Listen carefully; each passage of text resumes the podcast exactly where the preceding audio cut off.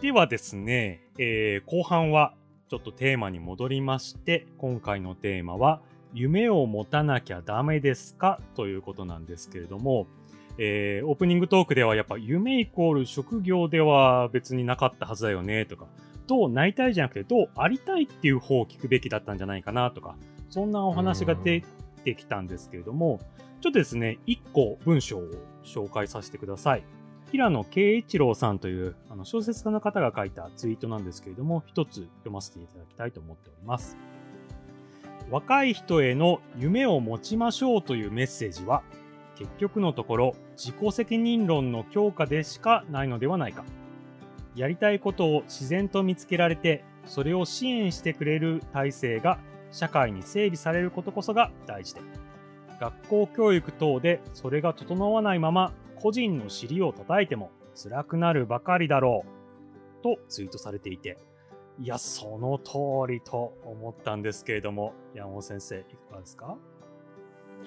そうですね。まあ、後半の学校教育等で、まあ、整備されていないっていうことが、本当にその通りだなと思って、うん、その、うん、まあ、昔から日本の学校って、えっと、夢を一つに持とうとか、なんか部活も一度入ったら3年間継続とか、うんうん、なんか途中で変えることに対してすごくネガティブなものを持っていたんですよね。でもこれからの社会を考えると、まあ一つの会社に一生勤めるというよりも、その常に自分をアップデートするために、あの、様々な働き方をしていくっていうことの方が、リスクマネジメント的にもとても大事だと思うんですね。一つの会社がずっと倒産しないでいるっていうわけではないと思うので、そういう意味で僕は今副業してるって働き方を子供たちに実際に見せたいっていうのはそういう意味で。だから夢もたくさんあった方が、えっと、A っていう夢がダメだったらじゃあ B 行こうとか、A, A もやりたいし B もやりたいけども C から実現しようかとかっていうことができるわけですよね。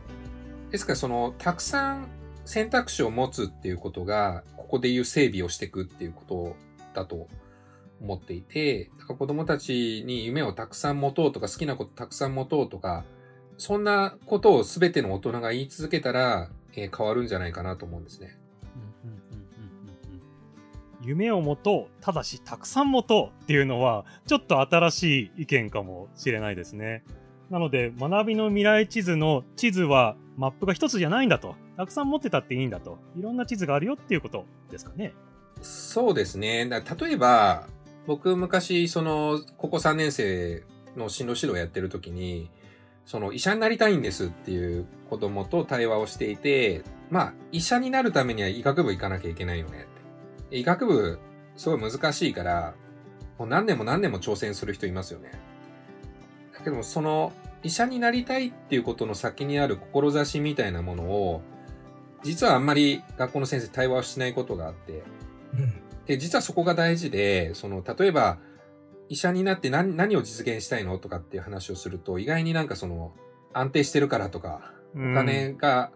いっぱい入ってくるからとか、モテるからとか、あの、ドラマの何々さんみたいになりたいからとかっていうので止まってる子がいたりだとかして。でも、そもそもじゃあ、医者ってなんだろうねとかって対話をしていくと、やっ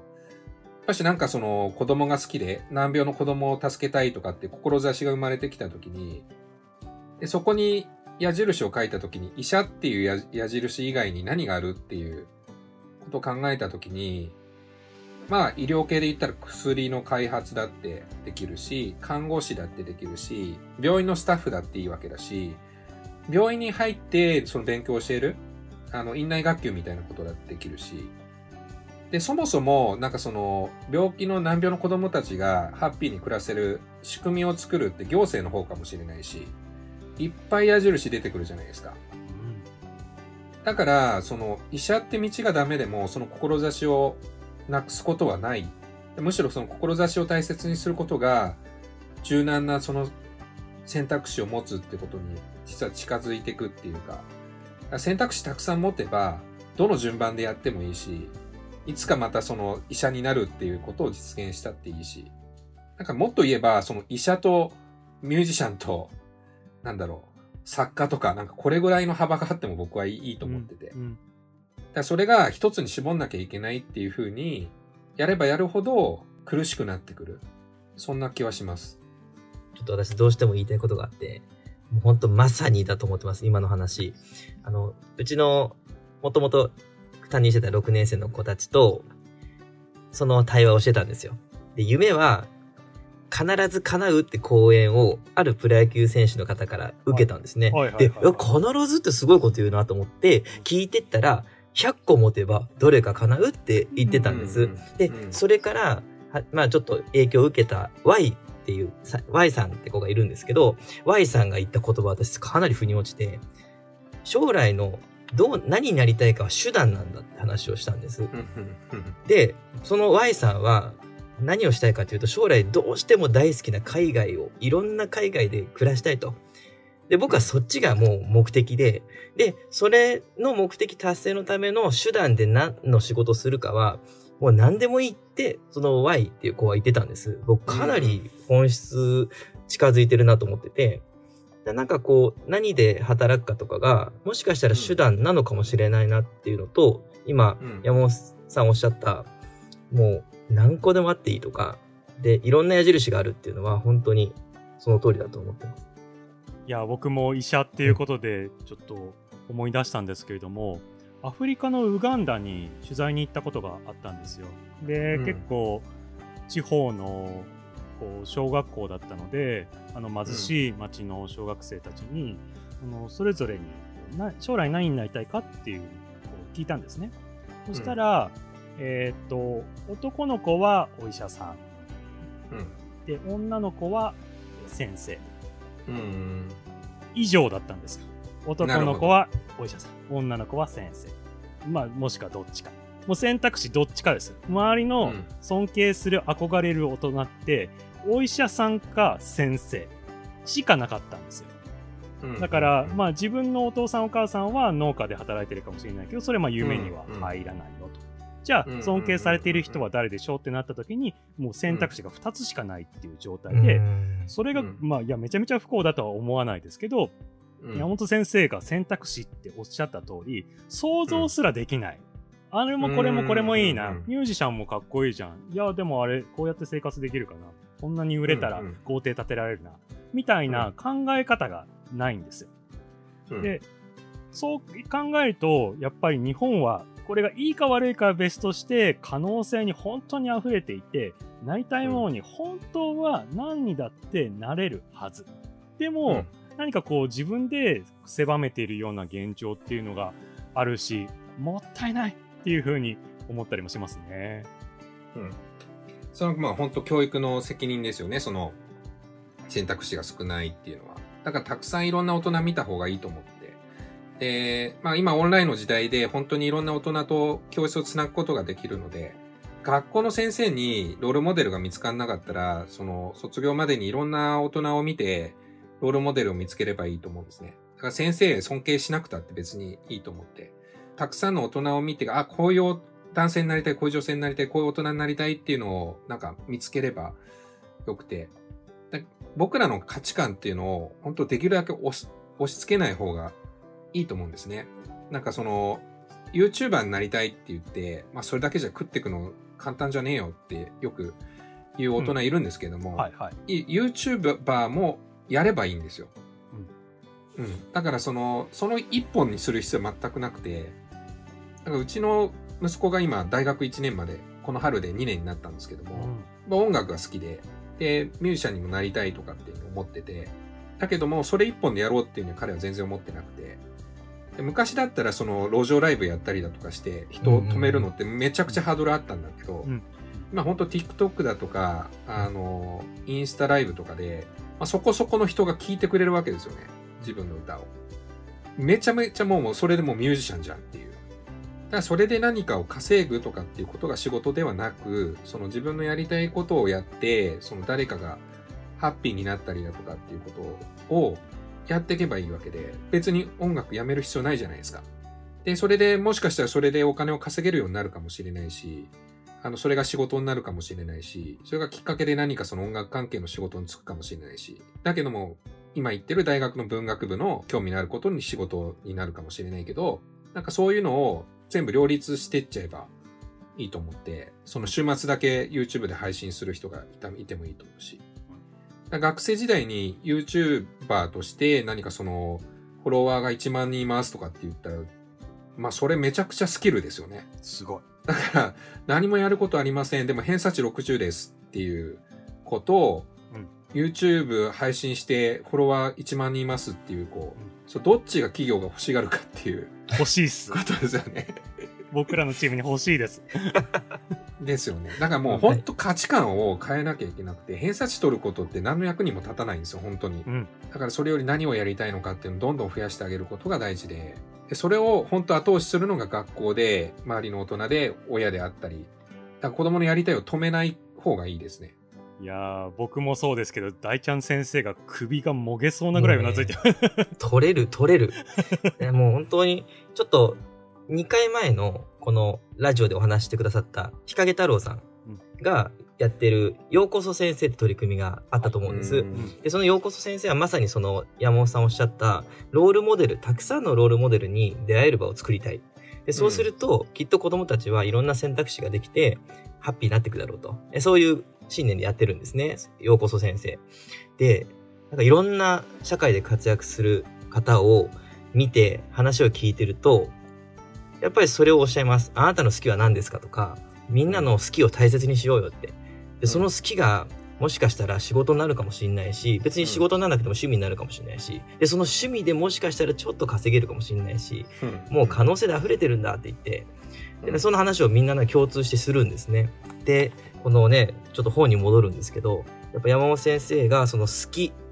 っていうのをかなりこう子供たちを大事にされていて、で、それで学びを組んだりとか、で、その好きでなんか社会課題解決できませんかとか、なんかいろいろこう問いかけてるのを見てると、なんかこう子供の好きっていうのをもっと大事にしてあげることが、なんかこう夢にこう繋がっていくのかなっていう、そんな感じもしましたけど。うんうん。おっしゃる通りです。だから自分の好きを誰かに認められると、すごい自己肯定感上がりますよね。なんか好きなことが共通したりだとか、すると、なんか好きなアニメ何見てんの？とか、なんかそういうので一致していくと、おってなりますよね。なんかその、好ますね。きがたくさんあればその確率上がりますもんね。上がりますね。だから最近その企業の方で名刺とかもらうと、好きなことが書いてあって、所属が書いてないって名刺結構あるんですよね。わかります。ねうん。あれ、ますすごくいいなと思います。だからその方が掛け算生まれるって話をしてて。うん。えー、いいな。そういう名刺作ろう、作りたいですね。作りたい。山本先生な、なんて書きますか？何書くかな？そう、最近、王様ランキングってアニメに結構はいハマはい、ったんですよね大好き。あとか、うん、なんだろうな。あとそうね、家系ラーメンとかかな。ああ、いい。意外。いい意外ですね。これ話盛り上がっちゃいますね。家系好きなんですか？いや、僕その、ある、その方出会ったのが、牛乳大好きって書いてあるんですよ、名刺に。えー、わあ、最高やん、その人それ。その人、経済産業省の人なんですよ。えー、経産省って書いてないですよ。うん。牛乳大好きって。で、その牛乳で起きたコラボで、今度ね、転職するんですけど、あ、言っちゃいいねね。転職するんですけど、うん、それでね、お店開くんですって。えー、吉祥寺に。そう。でやっぱ好きっていうので、こう、いろんな、こう、可能性がね、うん。出てくるなるほど間違いないですね。いいじゃ。あ僕僕もいつかラーメン屋になるかもしれないですね。いやー、ほんとですよ。副業の5 つ目ぐらいに加えていただいつて。ぐらいに。いやーでも本当にあの子供の教育って面でもとってもいいですし大人もなんかそうなったらいいですよねいい。こういうの好きなんですよねとか、それでこうコラボが生まれたりえ意外なんて言って意外な一面が生まれたりなんかそっちの方がいい世の中だなって改めて思ったりもします本当そうですね。うん。なんか一つじゃなくていいっていうのは、なんか子供ももちろん、こう幸せになる言葉だと思うんですよ。なんかそれで一個ダメだったから僕はもうダメなんだと思って、やっぱ命を絶つ子も今いますよね。うんそれから、この学校で合わなかったから僕は私はダメなんだとか思っちゃう子供もいるし、そうじゃないんだっていう。で、大人もそうだと思ってて、僕はこの企業でダメだったからダメな人間なんだって思わずに、もうね、自分の好きをもう一回見て、なんかこう、いろいろ探るっていうのがあると、なんかし社会全体でね、ハッピーになっていきそうな感じすらしますけどね。なんかど、あと順番もど、ど、どの順番でもいいっていう風に。あなんか18歳に大学行かなきゃいけないっていうことも、はいうんあ、はいなん。かやり、やりたいことの中に世界を見るとかがあれば、先に世界見てから大学受けたっていいじゃないですか。確かに。いや、なんかもうその方が価値があるかもしれないし。あの、今日なんかその後半のテーマ、夢がなきゃいけないですかっていうのも、なかったら、そのやっぱし、なくても全然 OK で、その無理にあの作らなくてもよくて、でもその志をなんか見つけるためになんか世界見るっていうのは全然ありだと思うんですよ。無理やりなんかその、大学に行ってやることがないっていうことよりも、順番が違っても全然いいと思うんですよね。っていうことをたくさんの大人が言ってあげれば、うん親も安心するし、子供も安心すると思うんですよね。なんかその18歳でなんかその、うん受。かんなかったら一浪だとか二浪だとかっていう表現ももうやめた方がいいですよね。本当ですね。僕あの企業の採用担当で面接とかもしたりするんですけど、うん普通にまあストレートで入ってきてね一生懸命こう部活動やってきた子とか、まあ、もちろんいいんですけど、まあ、仮に2年世界を回ってきてその後大学入りましたっていう子がいたら断然そっちの方が有利だだと思いますよ特に僕らの業界はうん断然有利です、でもそ、その情報を発信してくださいよ、もってことですよ。ねそういうことですよね なんかその本当に。うん。なんか一浪とか二浪とかするのがなんか価値が下がるみたいな、ううんん。うん。無駄な時間過ごしてるみたいなことじゃなく、もうなんか自分をアップデートしてる時間だっていうふうに考えた方がいいと思うんですよね。そういう意味では学学びの未来地図が書けない時は、やっぱりその書ける、その熟していくのを待つ時間っていうのも必要だと思うんですよね。うん。なんかそれが、それがなければ、なんか主体的に人生を作っていくことができないと思うし、さあ自分が主体的に作れない人生って絶対つまんないと思うんですよ。うんなんかの調査で、親がついて、子供についてほしい職業ランキング1位がやっぱ公務員だったりするじゃないですか。おーそうですねずっと根強いですうね、ん。それは本当幸せなのかどうかってことですよね。だからその公務員はその安定してるし、だけども、なんか上から降りてきたことをやらなきゃいけないことは多いと思うし、そのクリエイティブじゃなかったりすることも、もちろんあのクリエイティブなことができる部署もあると思うんですけど、むしろなんか選べないじゃないですか、でも。おそらく。だからなんかまあそういうことよりもこれを実現したいからこういう仕事に就きたいとか、あの、なんならそう、そういう、その仕事がなかったら作り出そうぐらいの、それぐらいの地図が描けた方が人生楽しいと思うんですよね。めっちゃいいわ。山本さんの本でまた付箋貼ったところに、もう学び始めの遅すぎるってことはないんだっていう話書かれてるんですよね。うんで、。それをね、今聞きながら私父親思い出しまして、父父親親。はまあ、ある企業でずっともう長い期間勤めてたんですよ。でもその時の父はかっこよかったんですけど、うん。なんかこう、やっぱ疲れてるし、うん。幸せそうかって言われると家族のためっていうのが強かったなって、それはありがたかったんですね。うんでもその、まあ退職をして、で、第二の人生で別の場所で今住んでるんですけど、うん。今ね、ゴルフ場で働いてるんですよ。で、父はゴルフ大好きなんですよ。うんうん。もうずっともう、なんか休みがあればちょっとゴルフスイングとかして、私にもね、教えてくれたりとかして、で、今、ゴルフ場で働いてるんですけど、もう今一番若い顔してる。えーあ一番若い来てるんだ。僕が見た顔史上今一番キラキラしてて、で、運転も好きなんでね、なんかバスの運転とかもしたりとか、あと、海の近くなんで、なんか海とかをね、歩きながら過ごしてるんですけど、なんか、そうやって、いつからでも、なんか遅くないって、なんか父も見ながらね、私は感じました。あの、なんかその、自立の話をしてる場で、あの、僕は講演とかでね、で、そういう学びしてたら、その学びの保証ができないんじゃないかっていう質問が来て、あの、はいは例えばその人大学の先生だったんですけど、大学生にも入ってなってね、あの、分数ができないとかって、その学びの保証ができてないんじゃないですかって、あの、言われたんで、もうめちゃくちゃカチンときて、うん そう、なんで大学生で分数できないのがダメなんですかっていう。うんその、その大学は合格させたわけですよね、その子を。うん合格させたんだったら、分数ができなかったとして、その分数ができるようになりたいと思ったら、そこが学びのスタート地点なはずで、何歳になっても、やり直したいと思う気持ちを、そういう形で潰してはいけないっていうふうに思うんですよね。なんで大学生になっても、こんなのができないのっていうまあ本当にひどい、教育者としてはひどい発言だと思うんです。高齢になって中学校やり直したりだとか、あの、そういうのって新聞記事になったりだとかして、うん。誰もそのおじいちゃんおばあちゃんのことは批判しないじゃないですか。うん。だけど、たった1年ね、たった1年2年、その学びが遅くなったら、もうダメだって言っちゃうのは、おかしくないですかって話ですよね。だからもう何年経っても、その、もう一回や、分数やりたいとか、やっぱしここ、もう一回、あの、小学校のことだけどもやりたいっていう大人がいても、笑わない、素敵だねって言える世の中にしないといけないと思うんですよ。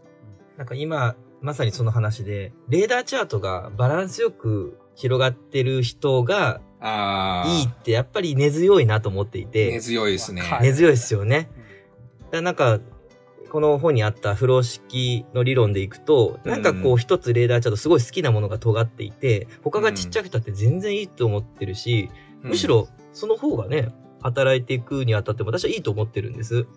でもなんかこう欠けているところに目が行く方、やっぱまだまだ多くて、でそれで欠けているからあなたはダメですみたいな言う。で、まさにそのね、大学教授の話はそうだと思うんですけど、うん。別にそのね、欠けているところを学びたいと思ったら学べばいいし、別にそれができないからといって、じゃあダメなのかって言ったらそんなことないっていうのは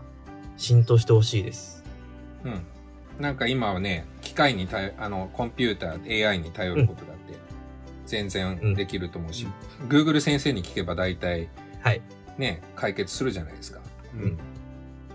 もうそれで良くないですかっていうふうに思いますよね。めっちゃいいな。いいわ。僕はその山本先生が今大学の先生というかねこう教育界にちょっと怒りを持って熱く語ってくれたことが嬉しくて嬉しくてしょうがない。熱くなってくれました。いや本当まさしくその通りですよ。可能性を信じる。あの山本先生はできないことは可能性だってうん。本にもね、あのよくおっしゃってますけどそれを信じられなかったら親なの？教師なの？どうなの？ってうん。僕もすごく思いますし、そこから始まるよねって、うん自分自身にもすごく思ってますしそうであってほしいなって改めて思いました。はい。というわけで、えっと、たくさんお話しいただいてありがとうございます。すいません。そろそろおまとめに入ろうかなと思うんですけれども、えー選択肢ってワードであったり、自立っていうワードであったり、いや、一つじゃなくて選べるよねってことであったり、たくさんお話しいただいたんですけれども、テーマに戻りまして、夢を持たなきゃダメですか？まあそうですね。じゃあ、高校生ですかね。高校生でそろそろ進路を決めなきゃいけない。でも僕は私はちょっとどこの大学に行って何を勉強するかってまだ決まってないんだ。先生、夢がなきゃダメかなって山本先生言われたら、なんてお答えになりますか？うーん、そうですね。なんかその、夢っていうふうに聞いたときに、その、その子がな、何を夢と感じてるのかっていうのを聞きたいですね。うん。うん。夢がないってどういうことだろうっていう、その、まあ、あの、大ちゃん先生がおっしゃってたように、夢イコール、あの、職業であることっていうのが、うん私多いと思うので、うんその、なりたい職業ランキングとか、あのシステムをやめ、やめた方がいいっていうか、うん。その、あれが夢だと思っちゃう子が、やっぱしああいうのを見ると、あの、刷り込まれてきちゃうじゃない親も。だけど、そもそもあそこに載ってる職業って10年後あるかどうかもわかんないし、うん。うん。そう、そう考えたときに、あのリストに載る、載るようなことじゃないことで何かないっていう聞き方をするかもしれないですね。おお意外だった。いなるほど。い、いいわ。そもそもまあ職業じゃないかもねっていうのは思ってましたけど、はい。中でもあれじゃないよねってことですよね。いや、あの、あのトップ10のやつってこれなくなると思うよっていう話。これ、こう、まあ、これは幸せにならないリストだなっていうような感じの話をして、うん。じゃあここにないもの、なんかないっていう。あむしろ何か自分で作ろうよみたいな感じのことを言うかもしれないです。ーはあもう何かこう、これっていう職業とかじゃなくって、もうあなたなんだと。うんあなたっていう、まあ仕事であったり存在であったりっていうことを声掛けする感じですかね。そうですね。なんか、坪健さんもそうだと思うんですけど、その自分が何か作った作品で、誰かがハッピーになるってことがすごく、はいあの、働きがいになるじゃないですか。大ちゃん先生も、その先生として、まあ、いろんな承認欲求がああったとしても、子供たちがとにかく幸せで、笑顔で学校に来てくれたら、もうめちゃくちゃハッピーじゃないですか。はい。だ結局なんかその笑顔を生み出すとか幸せを生み出すっていうことが多分その仕事の上でのものすごい大事な価値観だと思うんですよね。でそこがぶれないような対話はするかなと思うんですよね。だからその、うん。うん。まあ、その子がどんな時にあの誰かを笑顔にするのかっていうことを、まあ、それはなんか教師としてはあの常にやっぱし見ててあげたいなっていうか、その子が周りをハッピーにする瞬間っていうのを、どの子も必ずあると思うので、なんかそ、そこがその子のか価値観のなんかコアにななるべきで、うん。その、レーダーチャートの数学が飛び出てるとかっていうことも素晴らしいんですけども、うんなんかその数字に現れない、えー、だから坪健さんがあのレレーダーチャートでどこが飛び出てるかなんてわかんないじゃないですか。うんうん あの、いやむ、むしろなんかそ、それ、そ、それはもう飛び越えて、あの、数字で測れないところで坪健さんの映像の価値っていうのは出てきているわけじゃないですか。うんうんだからもうなんかその、確かレーダーチャートもやめたいですね。に。レーダーチャートもやめて、その、テストの点数だとかも、なんか隣の子と比べてどっちがいいのかわかんないようなフィードバックってできないかなと思ってて、できないことが多い子の方がなんかその可能性の塊だよねっていううん。言葉が載ってるとか、うん。なんかできないことっていうのができなかった以上ではなくて、でそこは伸ばそうと思えば伸ばせるところだよっていうことがわかる方が価値があると思うので、そういう言葉をかけるシステムにしていけば、だから通知表とかも54321じゃなくて、クラスでシャッフルしたら、これいいのか悪いのかわかんないぐらいの コメントが書いてあるみたいな。君の可能性はここを伸ばすともっと良くなるよとか、君の好きはこんなとこで素敵だね、もっともっと伸ばしてほしいなとか、っていうのが書いてあったら、あれなんかその A 君と B 君比べても、好きが違ってたりだとか、可能性伸ばすところが違ったりだとかしてて、いやなんかその全てなんかその可能性につながってるみたいなフィードバックができるような、なんかそういう評価になってほしいなって思うんですよね。めっちゃいいわ。なんかすごくこう熱をね、こう感じるんですよね。まあ、本のこう内容は僕はもちろん近しい存在で言いさせていただいてるんで、内容はこう分かっていたし、そうだそうだ、うんうんって思ってたんですけど、やっぱこうやってお話を聞いてると、いやもうこうなるんだなっていう風にもなんかワクワクする気持ちにもなりますし、なんかめちゃくちゃ楽しい時間でした。山本先生どうもありがとうございました。ありがとうございますお。話ししていただいていかがでしたか？そうですね。なんかその、割となんかその、ポジティブに今聞いていただいたんで、うんあれなんですけども、なんか僕のやってる作業って本当にジョン・レノンがイマジン歌ってるみたいなあ寂しさっていうのは実はあって、へえ。うんだからその、これを言うことによって今までの価値観を否定したりだとか、うん、今までその教師として自己肯定感持ってた部分を、うん、ある意味否定しなきゃいけない時っていうのが来ると思うんですよ。で、それってとっても苦しい作業だっていうのは分かってて、なんか僕がこうやって発信すればするほど苦しい先生っていうのが実は出てきてるっていうのが、一方であるんですね。ああ、僕がこういうことを話してるからこの先生苦しいんだろうなって思ったりだとかすることっていうのが時々あって、うん、そういう意味ではすごく孤独な戦い、戦いって言っちゃいけないですけど、孤独な作業なんですよ。だからこういう発信をするってことは、苦しい作業をしなきゃいけないっていう部分で、そういう意味ではすごく僕は発言だとかに責任を感じていて、だけども、なんかここを乗り越えてこそ、その先生たちも笑顔になると思うし、その先生に教わってる子供たちも笑顔になると思うし、その先生の裏には本当に何百人っていう教え子がいるわけで、一人の先生が苦しいけど自己変容することっていうことが、たくさんの子供たちを救うことにつながる。なんかそこが僕の中ではモチベーションで、なんかそういうことを強いることは、実はすごい苦しい作業でも一方あるっていうのは、えー、なんか今日はすごい心地よくお話しさせていただいたんですけれども、なんかそういう意味では、こういう考え方が普通になってきた方が、苦しい先生がいなくなるっていう面では、あの、どんどんどんどん発信していきたいなとは思ってます。いやー、ちょっと知らなかった一面ではあるんですけれども、あの、僕と大ちゃん先生もよく自分たちはマイノリティだねっていう話をよくするんですよ。で子供の可能性を信じるとかいうことで、完全に共通していて、だからこそこのポッドキャストやってるので、今先生がおっしゃった意味ってとてもよくわかるんですけど、うんうんうんそこにこう孤独感とでもやるんだっていう覚悟を持って、こう、突き進んでいるんだっていうのは、実はちょっと知らなくて、その、でもやるんだのエンジンになっているものっていうのは何なんですか？やっぱし、そうですね。なんか、その企業の方とか、その学校を超えて、まあ、あらゆるステークホルダーと話をすると、やっぱし今の日本は本当に心配だって皆さんおっしゃって、この30年が失われた30年って言われたりいろんな表現されてると思うんですけども、世界から見てやはり日本だけが、まあ、急激な人口が減ったりだとか、あの世界が経験してない局面に入っていて、そういう中で教育システムが130年全然変わんなかったりだとか、アメリカだとかの企業にどんどんどんどん日本の企業が飲まれてっちゃうみたいなところに、60代、70代の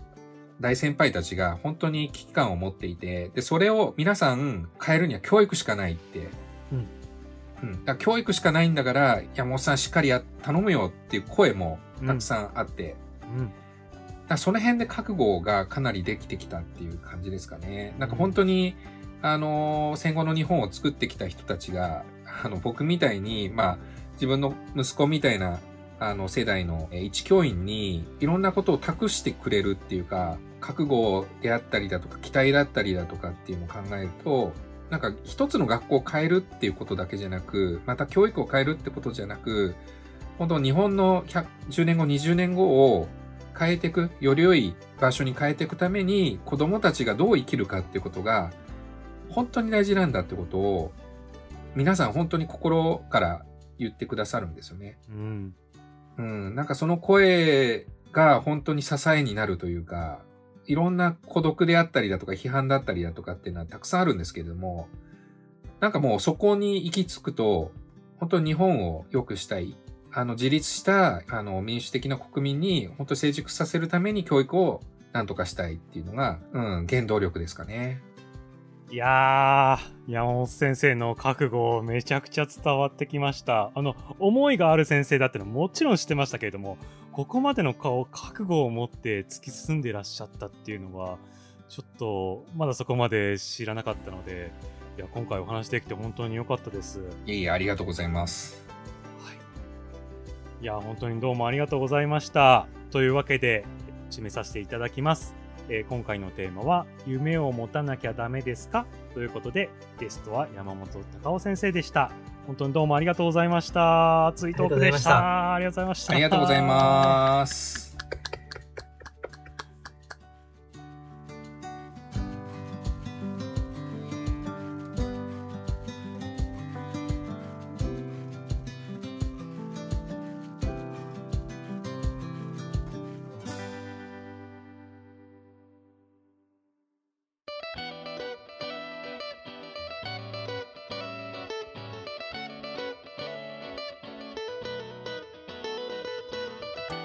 れでは、エンディングです。いやー、熱い熱い熱い、熱い思いをいただきましたね、大ちゃん先生。これね、エンディングだけで1時間ぐらいね、こう、行かないようにしなきゃいけないですよ。ちょっと。これ、いいですか、語って。どうぞどうぞどうぞ言ってください。私ねはいやっぱりこう公立の学校のものとして、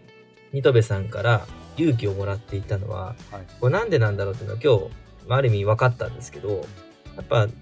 山本さんのその覚悟の部分、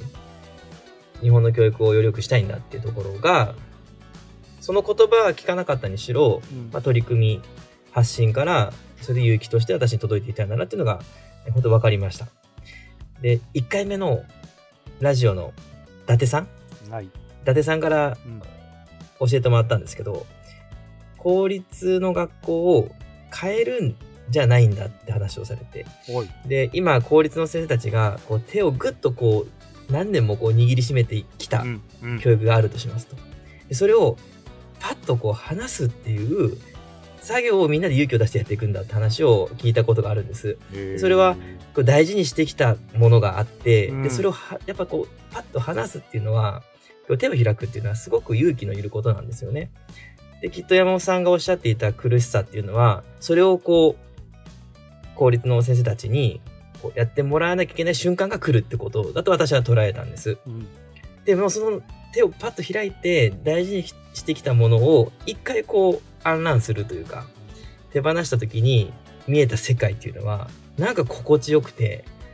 失うではないですよね。うん。うん。新しい子供の見え方がするんです。でそれを私もやっぱりこれからも勇気を出してね、こうやっていきたいなって、もう改めてこう勇気をもらえた、そんな回でした。いや、ほんとそうですね。いやー、僕も本当に、まあ、その何度も繰り返しているように考え方のベースは知ってますし、改めて今回の本だけじゃなくって以前の著書も読んでいて、うん。できないことは可能性の話であったり、子供たちのやりたいって何も叶わない、素晴らしいことだよねとか、あの、自立ってことであったり、そうそう、もう完全に僕の知識の中に、習慣の中に、子育ての中に組み込まれている。あ、これも山本先生の考えだった。改めて、そうだそうだ、山本先生が考えていて、僕に今インストールされてることだな、みたいなことを、こう、ここ1年ぐらいの自分の考え方を本を読んでまた再発見できたんですけども、今日お話ししてみてまた全然違ったなと思っていて、うんうんうん。で、それがこう、ね、大ちゃん先生も言った通り、すべての人にとって、今すぐハッピーなこと、特に先生、学校の先生にとって今すぐハッピーじゃないかもしれないってことを分かっていながらも、でもやるんだっていう覚悟を聞いて、ちょっともう熱くなっちゃいましたね。ねでもなんか、まさしくシャープ1の中立先生、伊達さんがおっしゃった、あなたの隣の先生は幸せですか？っていう言葉が、やっぱりずっと心の中に残っていて、山本先生のらやってらっしゃることは、もしかしたらそれに反することかもしれないわけですよね。短いところだけ見たら。だって、金八先生のような熱い熱いカリスマ教師がですよ、その先生そ素晴らしいですねって、先生のおかげでおかげでって言って、本当に素晴らしい教育をやってきたんですよ。それって、こう、完全に否定することはできないし、それによって成長できたんですっていう人が日本中にたくさんいて、素晴らしい先生がたくさんいるわけですよ。それをちょっと待てってブレーキをかけるっていうのは、確かに僕が山本先生だったら、そのブレーキを思いっきりギュッてかけられるかって、ふと振り返っちゃいましたね。うんうんうん。まあ結果、途中ね、それが不幸せかもしんないけど、多分その先にその先生にとっては、うん。あ、ハッピーな教育だなってこう思える瞬間がきっと来ると、私も信じているので、まあそういう意味では、その覚悟っていうのは本当にありがたい勇気の一歩だし、私は改めて尊敬をしました。ダンちゃん先生も山本先生の覚悟が何パーセントか一部か、こう乗り移ったんじゃないですか？僕だってそうですもん、ものすごいエンパワーされましたよ。うん。くじけないです、もう。くじけない。いいですね。いただいちゃいましたね。くじけたとしても大丈夫と思いました。うん、なるほど、なるほど。うんうん頑張る。頑張る。頑張る。いや、本当に、聞いてくださってる方もね、多分、こう、熱いものがちょっとね、こう、巨来したと思うんですよね。何かこう、子育て中の方もいらっしゃいますし、先生も聞いてくださってますし、まあ仕事を頑張ってらっしゃる方もたくさんいると思うんですけれども、ふと、あ、自分は孤独だな、この方向だと、ちょっと短期的には誰かを傷つけちゃうかもな、みたいなことでも、とこう山本先生の言葉を思い返すと、いや、間違いないんだと。こう自分の地図、自分が描くべき未来の地図っていうのは、こっちの方向なんだって本当に心底思えていたら、きっと勇気を出して踏み込むことができるような、になるような話だなっていうふうにも思いましたし、なんか、いただいちゃった回でしたね。いただきましたね。はい。そして今のツボケンのまとめね。最高。明日からまた仕事頑張れそうだなというふうに思いました。はい。